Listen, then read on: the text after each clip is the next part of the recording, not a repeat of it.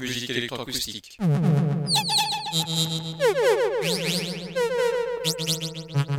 Musique concrète. Musique électronique. Musique instrumentale. Musique vocale. Musique du XXe siècle. Musique contemporaine.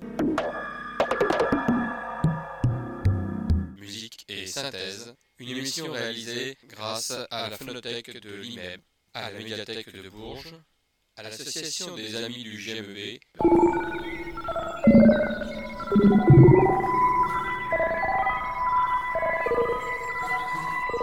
Une émission réalisée et présentée par Philippe Auclair.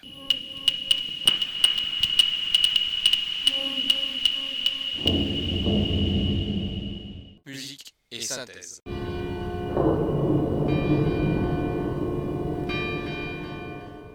Bonsoir et bienvenue pour cette seconde émission consacrée à l'Ukraine. Musique et synthèse tient à vous présenter ces musiciens autant instrumentistes que électroacousticiens pour vous montrer leur appartenance à cette grande école russe, même s'ils sont ukrainiens. Je vous proposerai d'écouter en podcast, mais aussi de pouvoir la réécouter le 24 avril. En tout cas, aujourd'hui, jour de Pâques, eh bien, ce n'est pas la grande Pâques russe que je vous faire entendre, mais c'est une seconde émission qui va retracer la vie de certains compositeurs et surtout l'écriture musicale ukrainienne et russe pour conclure. Ukrainienne avec de nouveau Reynold Glier, dont nous avons entendu les deux premiers mouvements de sa troisième symphonie la semaine dernière. L'œuvre de Glier est une œuvre héritée de la longue tradition russe d'orchestration et de conte musical. Reynold Glier, je vous le rappelle, est né en 1875 et mort en 1956, donc en plein milieu du XXe siècle. Et sa troisième symphonie, dont nous avons entendu le premier et le second moment la semaine dernière, est la dernière de ces symphonies. Elle ressemble autant à une symphonie qu'à un poème symphonique. Un poème symphonique qui serait fait en quatre mouvements. Le compositeur a sous-titré cette symphonie Ilya Muromets. Je vous rappelle que Ilya Muromets eh bien, c'est un guerrier semi-légendaire au service du prince Vladimir, le grand prince de Kiev, à la fin du Xe siècle. Et tout cela est passé dans les contes et l'imaginaire populaire, dont le nom a été donné par Igor Sierkowski à son bombardier en hommage à Ilya Muromets, ce héros du Xe siècle. Alors la semaine dernière, je vous ai fait entendre les deux premiers mouvements. Le premier mouvement qui s'intitulait Les pèlerins. Ilya est resté assis pendant 30 années quand un jour deux pèlerins de passage lui ordonnent de devenir un bokatir et de partir en quête de Sia Togar, le plus puissant des guerriers. Le second mouvement, Soloveil le brigand, Soloveil veut dire le rossignol brigand. C'est un bandit qui tue par son sifflement les humains dans une sombre forêt. Ilia va le combattre, le tue et ramène son corps chez le prince Vladimir. Nous en étions restés là la semaine dernière, et aujourd'hui, il nous reste deux mouvements à entendre. Le troisième mouvement qui s'appelle À la cour de Vladimir. Et nous sommes en présence du prince Vladimir avec sa cour, tout cela au Xe siècle. Ce troisième mouvement est un allegro, qui est le plus court des quatre et qui tient lieu de scherzo dans une symphonie. Il représente une fête somptueuse donnée au château de Vladimir, surnommé le Soleil. Et enfin, quatrième mouvement, la conclusion de cette troisième symphonie il y a Mouromets, les hauts faits et la pétrification d'Ilia. Ça, c'est le titre de ce quatrième mouvement, qui est un allegro tumultuoso, puis tranquillo, puis maestoso solemne, c'est-à-dire solennel, et puis pour terminer, un andante sostenuto. Ilia et son armée écrasent le terrible Batiga et ses hordes de païens. Ilia réclame encore des ennemis à combattre. Des guerriers venus du ciel surgissent alors, chacun lorsqu'il est abattu, se multiplie. Poussé à la retraite, Ilia et ses hommes sont changés en pierre. D'où ce titre du quatrième mouvement, les hauts faits et la pétrification d'Ilia.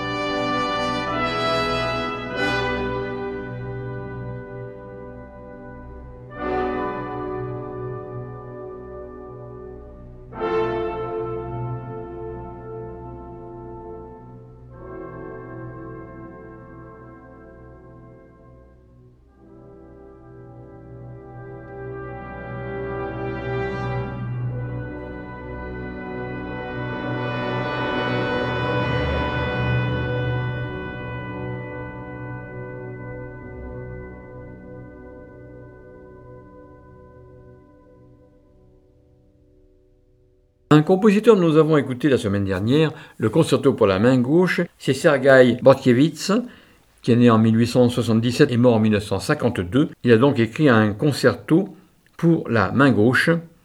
Ici, c'est aujourd'hui le troisième concerto pour piano et orchestre de ce compositeur que je vais vous faire entendre, qui a une, autre particularité, c'est d'avoir cinq mouvements. Nous allons écouter tout d'abord les trois premiers mouvements un mouvement grave, puis un court mouvement qui s'appelle tout simplement cadenza, ça correspondrait à une cadence du soliste dans un concerto, et le mouvement lent qui s'appelle andante. Voici donc le premier, deuxième et troisième mouvement du concerto pour piano et orchestre numéro 3 en ut mineur de Sergei Borkiewicz.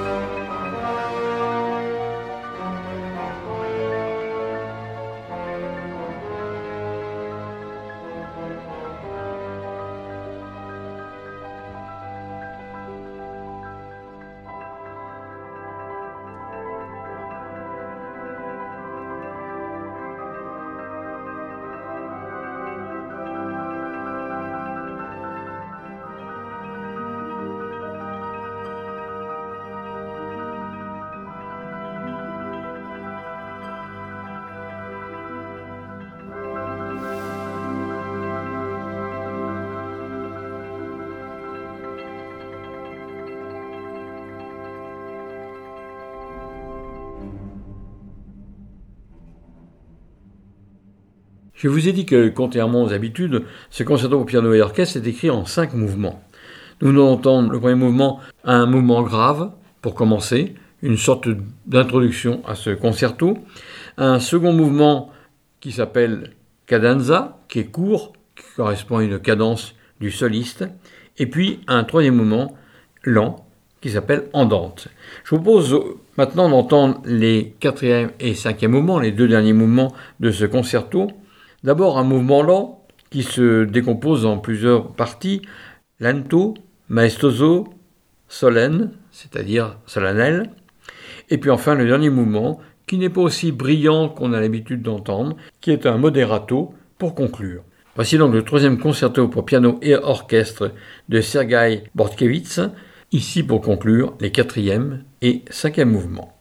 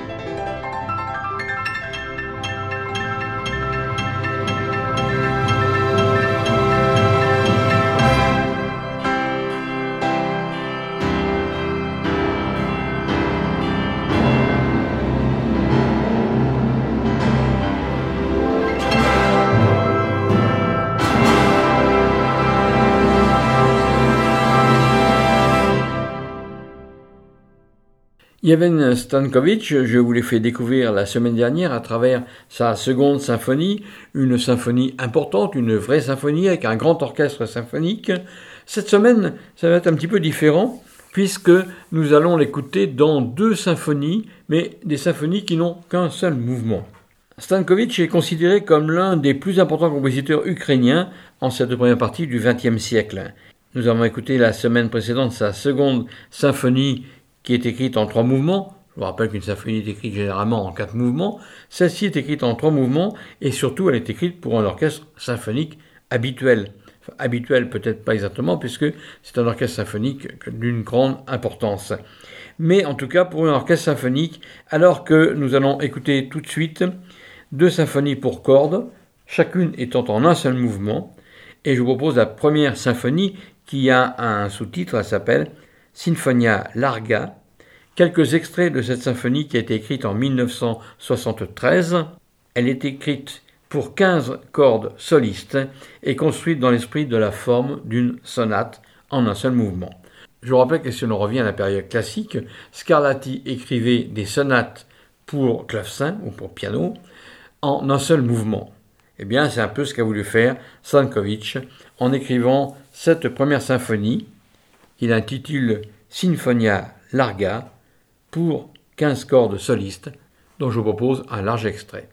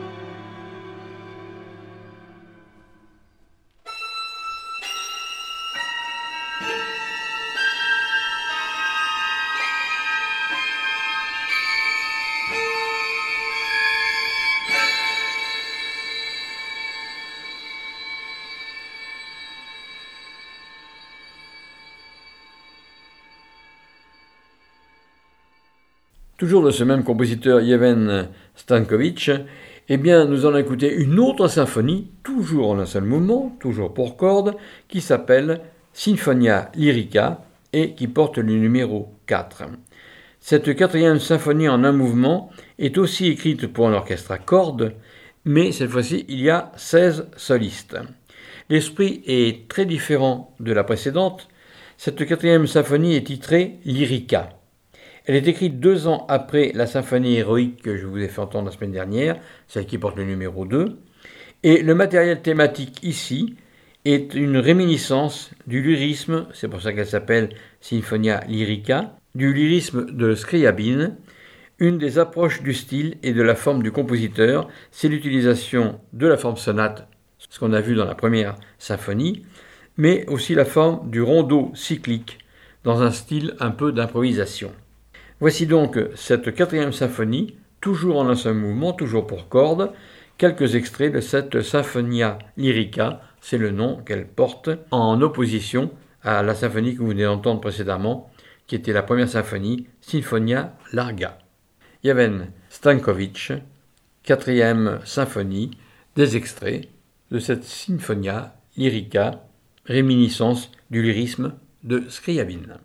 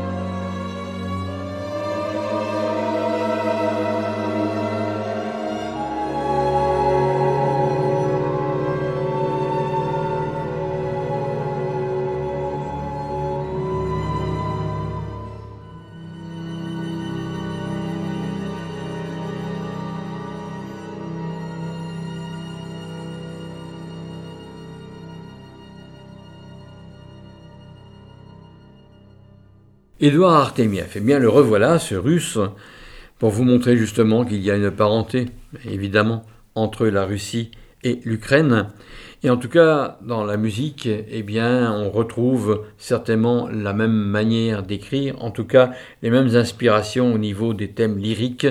Et ici, Artemiev va nous montrer comment il perçoit la révolution à travers ses trois regards sur la révolution, une œuvre qu'il avait écrite pour 1989, pour le bicentenaire de la Révolution française, une commande qui avait été faite par l'IMEB à de nombreux compositeurs et en particulier à Édouard Artemiev. Le seul problème, c'est que le rideau de fer n'était pas encore levé, puisque le festival de l'IMEB avait lieu en juin 1989 et le rideau de fer a été levé en novembre, si je ne me trompe pas, de cette même année. Si bien qu'en 1990, Artemiev est venu en France physiquement au festival en tant que résident, et c'est là où il a écrit l'œuvre que vous avez entendue la semaine dernière, I would like to return, j'espère bien revenir. Eh bien ici, un petit peu en arrière, un an avant, une évocation de la Révolution. Artemiev est quelqu'un qui pense certainement symphonique quand il écrit dans le monde électroacoustique. En tout cas, il a certainement une connaissance des compositeurs qui ont écrit pour la révolution russe, et en particulier Moussorski dans Boris Godunov, où on retrouve, quand on connaît l'œuvre, on retrouve dans l'œuvre de Artemiev cette citation sonore, je veux dire peut-être pas une citation musicale, mais citation sonore de la scène de la révolution de Boris Godunov, de Moussorski. Et puis il va utiliser d'autres évocations, des évocations du peuple. La révolution du peuple, il a connu ça en URSS, nous l'avons connu en France, mais c'était beaucoup plus tôt et nous n'étions pas nés, en 1789. C'est pour cela d'ailleurs que le bicentenaire de la Révolution a été marqué en France et que des compositeurs ont écrit, et Artemiev en fait partie, un des compositeurs à avoir écrit cette évocation de la Révolution sous le titre Trois regards sur la Révolution. Alors c'est la Révolution française, c'est la Révolution russe, c'est la Révolution évoquée par Moussorski dans Boris Godunov, etc., etc. Ces trois regards sur la Révolution, eh bien, je vous les propose. C'est une œuvre assez longue qui dure 15 minutes, mais c'est un grand élan qu'on ne peut pas couper. C'est un petit peu comme si je vous donnais un extrait du boléro de Ravel, ça n'aurait pas beaucoup de sens, puisque on couperait cette notion de grand crescendo. Eh bien ici, on va trouver, même s'il y a vraiment trois regards, trois parties dans l'œuvre, mais on va trouver quand même cette évolution et cette parenté entre les différents mouvements, et c'est pour ça que je n'ai pas voulu couper ces trois regards, je vous laisse regarder Artemiev, ces trois manières de percevoir la révolution. Édouard Artemiev, trois regards sur la révolution.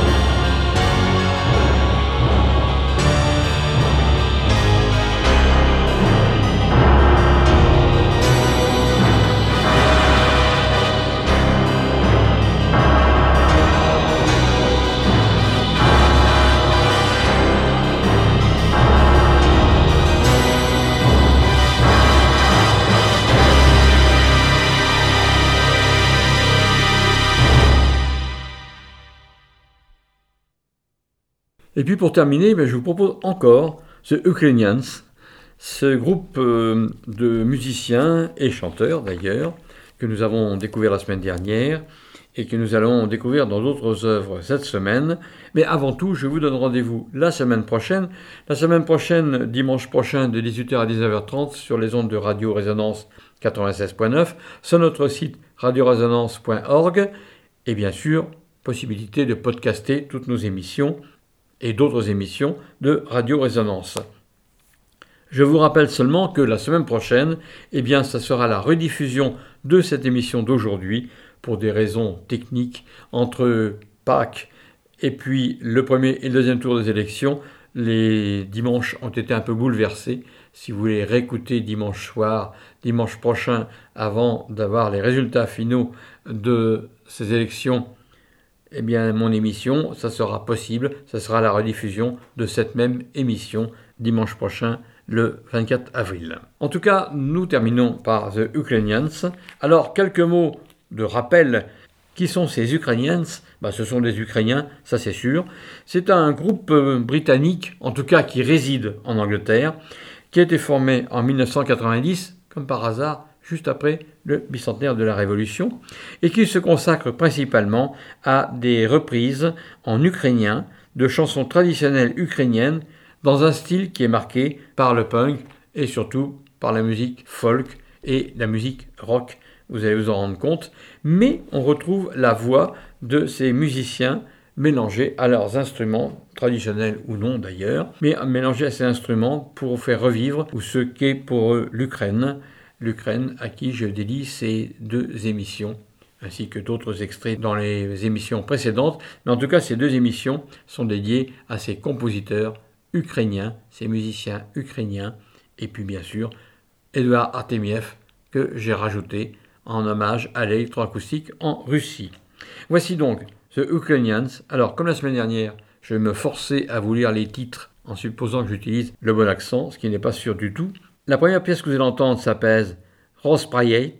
La seconde pièce s'appelle Deye Moya Mila. Et la troisième, Steper Mi Orvi Mo. The Ukrainians pour terminer cette seconde émission La musique en Ukraine.